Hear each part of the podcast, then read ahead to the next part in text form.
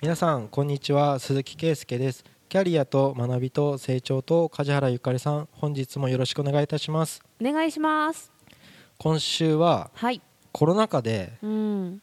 あのストレスがだいぶ 溜まっておりましてうん。愛知県とか全国もう感染者数がうん。すごくてそうですね。これは冬まで続きそうなうん。ねもうお客さんからも従業員の方がうん。コロナになってっていう話すっごい1週間に34件かかってきうて、ん。あ僕ずっと 休業の助成金をもう1年半以上やってるんですけど、うん。ずっと忙しいみたいな。だけど ずっと何か新しい自分のチャレンジをなかなかできなかったりうん。してなんか楽しいこと考えないとうんやっていけないなみたいな、うんやってられないね。だからちょっとお勉強系はやめて 楽しい配信したいなって思った今日の企画でうん。2週に分けてそうですね。最初は梶原さんのターンですよ。はい。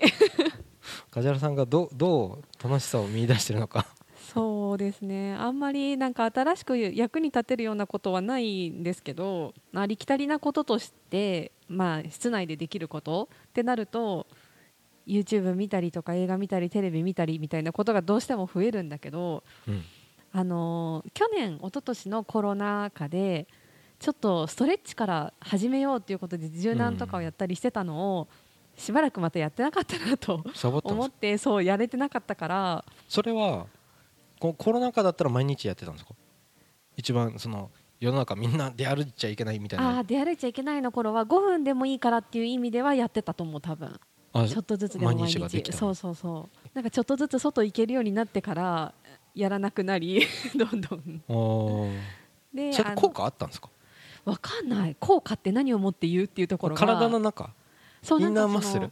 体重を減らそうとかよりはどっちかっていうとバランスよくしたい。あの筋肉とかあと柔軟性を高めたいとか。なんか自分の中で感じることとしてはあなんか昨日より膝がピキってこないとか。なんかそういう日々なんかあつま先持てるようになったとかさ。体が硬いから。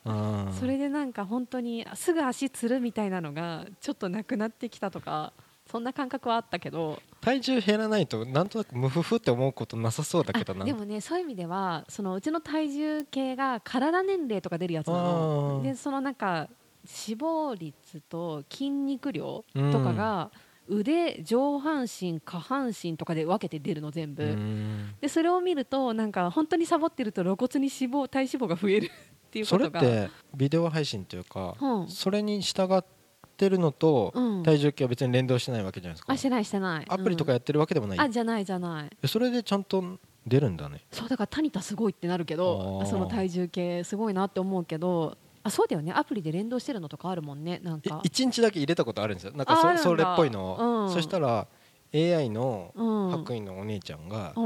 今日の天気はこうで、うん。で天気？天気とかいろんな情報を言ってくれへてー食事を写真撮ったりとかするらしいんですけど。あるよね。やったことないけそんな面倒どくさいことやりたくないしその AI のお姉ちゃんを見る限りサヤエンドウにはこういう栄養価があってっていうのを見てて、うん。よし消そうと思って。あもうやめたんだ。食べるものはそんな左右されたくないとか言って。あまあね。すぐ。うん。なんかいいもの役に立つとかうん。で全て行動が変わるの嫌だから、そうね。まあね。そうなんだよね。振り回されるよね。そう。あまりすぎると。わかる。それわかるそうなんだよね。そうだからあんまりそのデバイスに振り回されるのは良くないなって、うん。スマホのを読んでから特にそう思うようになったんだけど。でもやっぱり休みが多いっていうか家にいる時間が多いと、うん。見るんだよねどうしてもスマホが近くにあるから。あだからなんか意識的に話さないとダメだなとは思うよ、うん。やっぱり。でまあそれはいいとしてそのオンラインの YouTube とかを使った運動しばらくやってなかったから前に見てた人とか他にもっていろいろ見始めて、でちょっとずつまた最近本当ここ34日結構激しめに 前のそのストレッチよりもちょっと激しめの運動をするようになって今絶賛筋肉痛なんだけど 本当にそれぐらい結構ガチでやってるんだけど。34日でみとりあえず三日坊主は過ぎあそう過ぎた過ぎた。過ぎたけど。そうそういうのって結構続けられるタイプなんですか？私は多分どっちかっというと最初から無理な設定しないからでも最初から続けられる範囲でしかやらないって決めてる。あの YouTube とか見てても相性がある絶対。なんかこの人の動画あんまり好きじゃないなっていうのと、うん。やっぱりこの人のだと続けられるっていうのがうん。あってそれはなんかテロップの文字とか音楽とかう、ん。まあ、あと見た目的にとかうん。っていうのがあるからすごいなんか再生回数多い人でも好きじゃない人もいるし、うん。少ないけど好きな人もいて今いろいろ見ていく中で2人これっていう人を見つけて私的には、うん。その2人のものを見ながらやってる。に日本人の人日本人で女の人でどっちも。1人はすごい有名な人、あのーこのコロナ禍でめちゃくちゃ再生回数伸びた竹脇まりなっていう人でその人はもうほぼほぼ出してる動画が何百万回うん再生とかされちゃうぐらいすごい考えて夫婦で作ってるやつなんだけど、あのなんか明るくてやりやすいあっという間に4分とか5分っていう運動ができるみたいなやつを作ってるからよくって、もう一人はヨガとかピラティス系のうん。もうほんとストレッチ中心にやってくれる人。うん。ヨガジャパンだったかな？ジャパンヨガだったかな？忘れちゃったけど。女の人でどその人もすごい優しい系、ヨガうん、ハードな感じ全然しない。しない。けどねやると結構プルプルくるよ。本当に。なんとかのポーズとか結構きついところですよねだけどしっかりゆっくりできるからテレビ見ながらでも続けられますよみたいなスタイルとか、空き時間にちょっとラジオ体操的な感じでやれますよみたいな。朝朝起きた時にやりましょうみたいな動画とか、そのなんかシーン別で作ってくれてるのとかもあって、でその時間で気になったものとかをちょっとやろうみたいな感じでやってる、えかな。楽しい？楽しい、楽しい。汗かいてるから楽しい？うん、なんかあの家にいるとなんか食べたくなるっていうのを私の場合は気づいたのが運動すると食欲が抑えられるの。えーあーいやなんか帳消しにされたくないみたいな感じ？あ。せっかく運動したのにここで完食しちゃったら違う？食欲自体がもうげそうそうそういう計算っていうよりはそうなんかかそう体がいらなくなる。からなんかその動画の最後とかに例えば今見てる人でもこれのこの後のプロテインが美味しいよとか書いてあったりすると、うん。あプロテイン飲めばいいんだと思ってう、ん。運動してプロテイン飲んだらもうそれでもう満たされるって感じ、だからなんかこういうのをちょっとずつ作っていくといいサイクルになるなと思うし、運動とかせずにテレビ見てソファー座って快適な姿勢でお菓子食べ始めたら負のループに入るんだろうなって思うから、うん。そこのバランスを取るために1日5分でもいいからやろうって感じでやってる。お酒は飲むんですか？あもう全く飲まなくなった。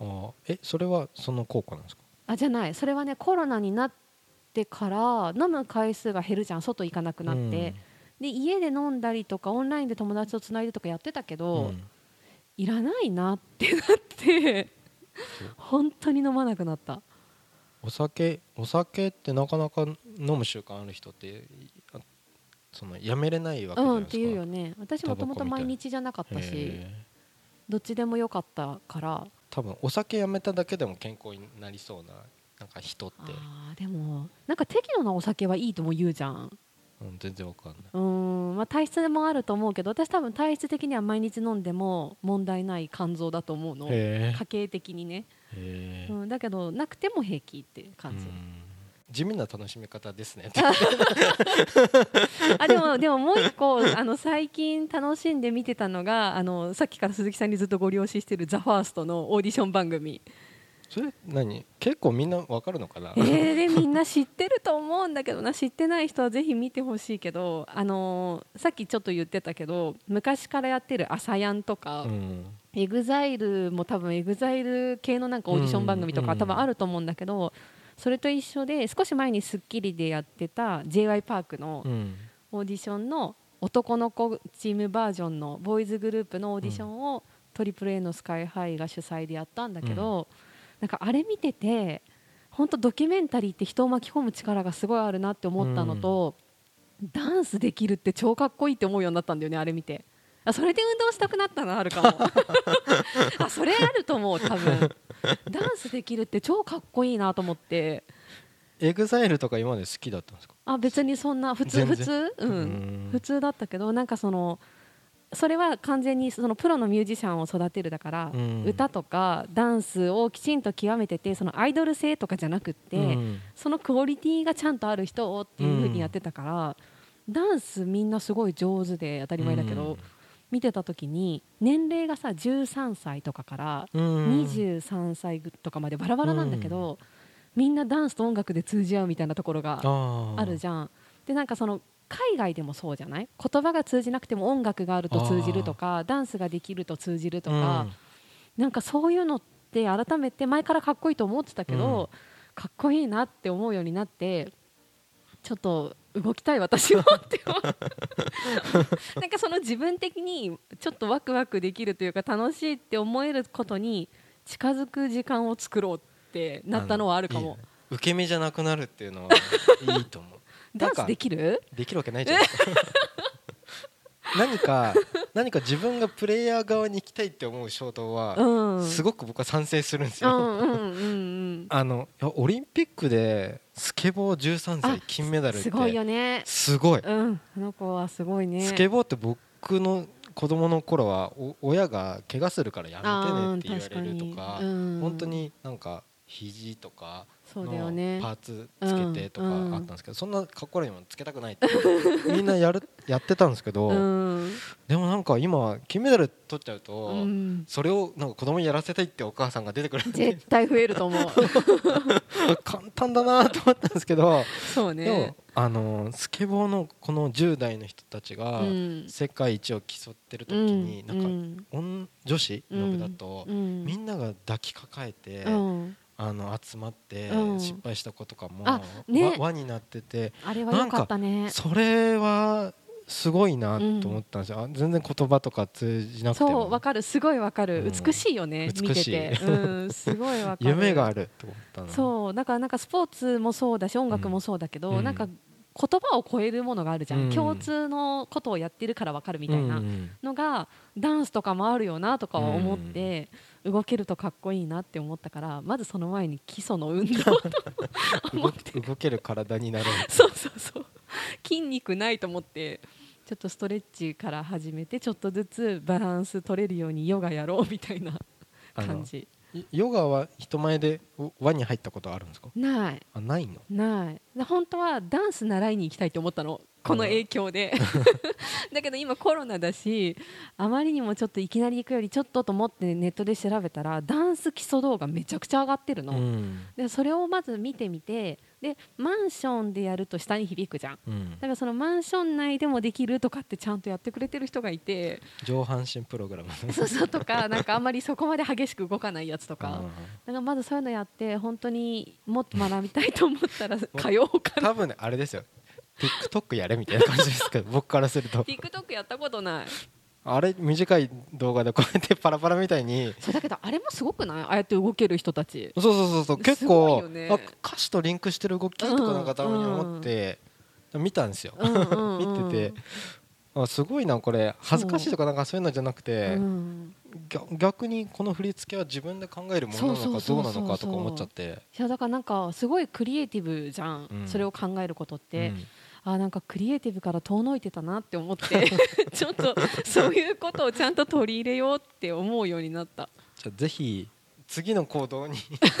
いやだから今頑張って基礎を積んでるから家でコロナ禍で。できるできないとか関係なしに、まあ、うん。できてないとか下手っぴとか関係なしうに、ん。さらに配信するっていうのを、なんか TikTok とかのうん。次、なんかポコチャって知ってます？えー知らない。ポコチャとか17ライブっていうライブ配信用の、はい、17ライブっていうのは聞いたことある気がする。アプリがあってうんうんうん、でまあ、ボーカルとかやってる女の子とかは結構あー。17ライブに音源上げてますっていうのはうんうん僕前から知ってたんですけど、うん。お客さんがあのライバーじ事務所を立ち上げましたって言ってはなんすかライバー事業って言ったら、あ、うん、YouTube の事務所じゃなくて、うん、ポコチャとか17ライブ用のライバーって言ったって YouTuber じゃなくてへへえーとか思って、うんうん、そしたら「あ鈴木さん知らないんですか?」ってう言ってん「ポコチャ見てくださいよ恥ずかしいっすよ」とか言ってうんま、マジで？って言って見たら超絶恥ずかしいんですけど。あその人が何かやってるってこと？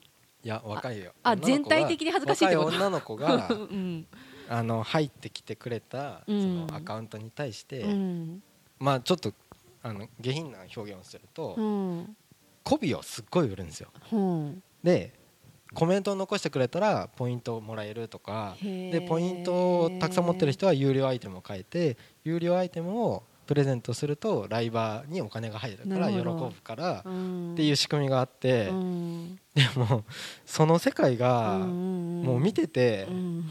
見ててその匿名性うん。誰か分かんないじゃないですか。うんどんなうんおっさんか分かんないけどうん。僕が作ったアカウント名がクズホストだったんですよ。クズホストさん、えー、なんかえクズなの？とか言って呼びづらーとか言いながら、うん。僕ななんなんだろうこれは。こいつは何をクズホストさんなんかなんかコメント残してよとか言ってんの。キャバクラみたいな。そうそうそうそうそうそうそう。でいや、うん。もう世も末だなぐらいに思ったんだけどうん。いや必死なわけそうだね。売れてる人は年間ん？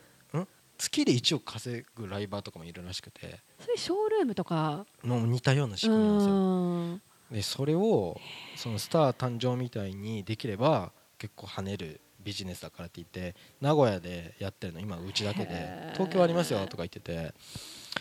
見たら見ましたって言ったら超絶恥ずかしかったでもじゃああれを一人で雑談できる能力すごいっすよみたいな。まあね。ね加工でみんな可愛くないっすよみたいなこと言ってね。でもいいんすよ。もうネットの世界とリアルは違うっていうふうに若者は今思ってますからとか言ってて。えその出てる人はあの実写っていうか自分の顔で出てるんでしょ？けど加工アプリ OK だからもう全然。何それ？だから2次元2.5次元ぐらいの2.5次元。えー、目ちょっ的と動き出し声も 何も反応してくれるけど可愛く加工がちょっと入ってるんですよ。え目的は歌とかじゃなくてトーク？歌も配信できるし、うん。でも別にダンスとかできるけどなんか無言もダメだからなんかこういうのあって。でもなんでこの人たちはこんなことできるんだろうってちょっとずっと考えてて。でもやっぱ有名になりたいとか承認欲求とか、ね。このハッシュタグの内容だったらずっと喋れる。誰かと喋れるっていうのがあって。でこういうお、まあ、若い女の子をずっと覗いている中中年男性とか大丈夫かって思うけど。うん。い やえ何これコロナのポジティブな話だよね。コロナ禍にできる楽しい。じゃあ か梶原さんもそういうの配信すればいいんだって。そうするといろんなフィードバックもらえますから。ーすごいね。本当すごいねオンライン。すごいよ。でも僕もともとアイドルの朝やんとかうんうんうもん。すっごい嫌だったから、あそうなんだ。だって媚び売ってるだけにしか見えなくて売れないと解散するんだよあの子たちとあかー。中学の帰り道にそういうこと力説してくる友達とかいたらうん死ねやとか思って。だってそのいろんなビジュアル系バンドとかそうん。んなの腐るほどいるけどうん。みんな売れるためにライブハウスで頑張ってとかそこからプロデューサーがついてとかあるけどあうん。んな最初からテレビ局が企画作ってたら何十万人に見られてるわけじゃないですうか。ん。そんなん最初から卑怯だなと思ったけど。まあでもその分売れた子たち以外の周りの子たち結構二次被害すごいっていうもんね。出ててなんかあの時のあの人的なのがずっと引きずっちゃったりとかさ、うん。リスクあるよね。表に出るって。まあそういう意味ではだから2.5はいいのかもね。自分加工して出るっていう。嫌だ。なんかねなんか人のその人間観察もうんたまに俺大丈夫かなって 思っちゃう場面。なんかオンラインストーカーになったら嫌だなと思って。オンラインストーカー？ストーカー？要はあーストーカー。最近見た映画であの竜とそばかす？の姫でその、まあ、ネットの世界とリアルの世界っていうのは前からよくあるテーマでそのうちのネットの世界で一番やられたくないことはうん。その用語は全然違ったんですけどうん。結構見見バレなんですよ。ああそうなんだ。正体を見られるっていう。あーなだから本当はすごい歌の上手い姫だったけどうん。何でもない女子高生みたいなうんうんが見バレが一番怖怖いみたいな現象だったんですけどそうかな？僕この配信とかも全然本名じゃないですか。まあ、これとはまたああれでしょ？だってアドが本名バレるみたいなことでしょ？ん？アドあのうっせぇわの。ああそうそうそうそうあの子とか絶対出てないじゃん、うん。その世代と感覚がやっぱ違うのかなってちょっと思うんですけど。えでもなんか出てないから好きにやれるってあるじゃん。プライベートと仕事完全に切り離せる、うん。で私たちはもう普通のビジネスマンだから。なんかね名前出して仕事を取ってなんぼ まあ確かに。でもなんか顔出ししたくない人とか多いじゃないですか。あまあね。そうね。ホームページになんか事務所のホームページっていうかうん。職業とかね売れるためになんか美男美女になる加工アプリを使ってでも可愛いとか言われて。うん。いやなんだろうなと思いながらうん。でもこれでめっちゃ喜んでる人がいるのかな？あまあいるのか。いっぱいいるでしょ。そうか。だからこういうのが楽しいエンタメなんだ今はとか思って。そうか、まあ、うんゲームが流行るのとかもリアルじゃなくってなんか楽しいのがあるわけだよね、うん。私そこがあんまりわかんないからな だんだんうん。あれですね。アイアイドルっぽい話をし始めたら梶原さんも え 何？もう追っかけみたいな話にならないんですか？アイドルの話、うん。えアイドルの追っかけ？ならない。ならない。ならない？ならない自信あります？うーん。今のところだからその「ザファーストから出た BE:FIRST 応援しようっていうぐらいはあるけど。あ ここ最近の話ぐらいかな、じゃあなんか何が健全なんだろうってちょっと思ったんですよ。あでもそれは自分で決めればいいと思うよ、世間体とかよりさ、そう。だからリアルなアイドルを応援してたけど、うん。それはちょっと距離がありすぎるとか、うんうんうんうんでもうでもあなたに合ったアイドルはどこかにいるみたいな感じで、うんうんうん。ポコちゃんみたいなの覗いてで楽しく、まあ、チャットみたいな形式なんだけどね。でもそのその女の人とかも結構必死なんですよね。闇に対して喋ってるわけじゃなくて誰かが覗いてきてくれたと。だけどアカウントが一人見てるんだけどうん。コメントをのぞし残してくれないと怖いわけじゃないですか。誰かに監視されてるみたいいで。あやっと口聞いてくれたみたいな感じで。すごいね。なんか本当2.5っていうかゲームっぽいよね。ゲームの世界っうん。ぽい、不思議な世界って思っちゃうけど。いや受け取るだけじゃなくて、うん。でも自分で配信しようって思ったことはうん。すごいなって思うんですよ、そうね。まあそれはそう思う、うん。確かにね。そうね。ポッドキャストの配信続けていこう。ちょっと長くなっちゃったけど、楽しんで続けていきます。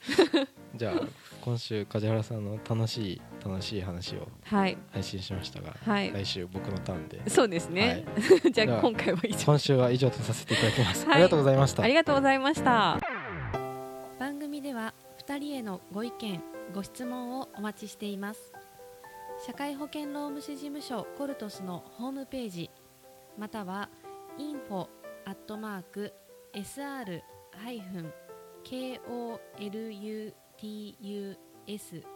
tus.com info at mark sr ハイフンコルトスドットコムへお問い合わせください。お待ちしています。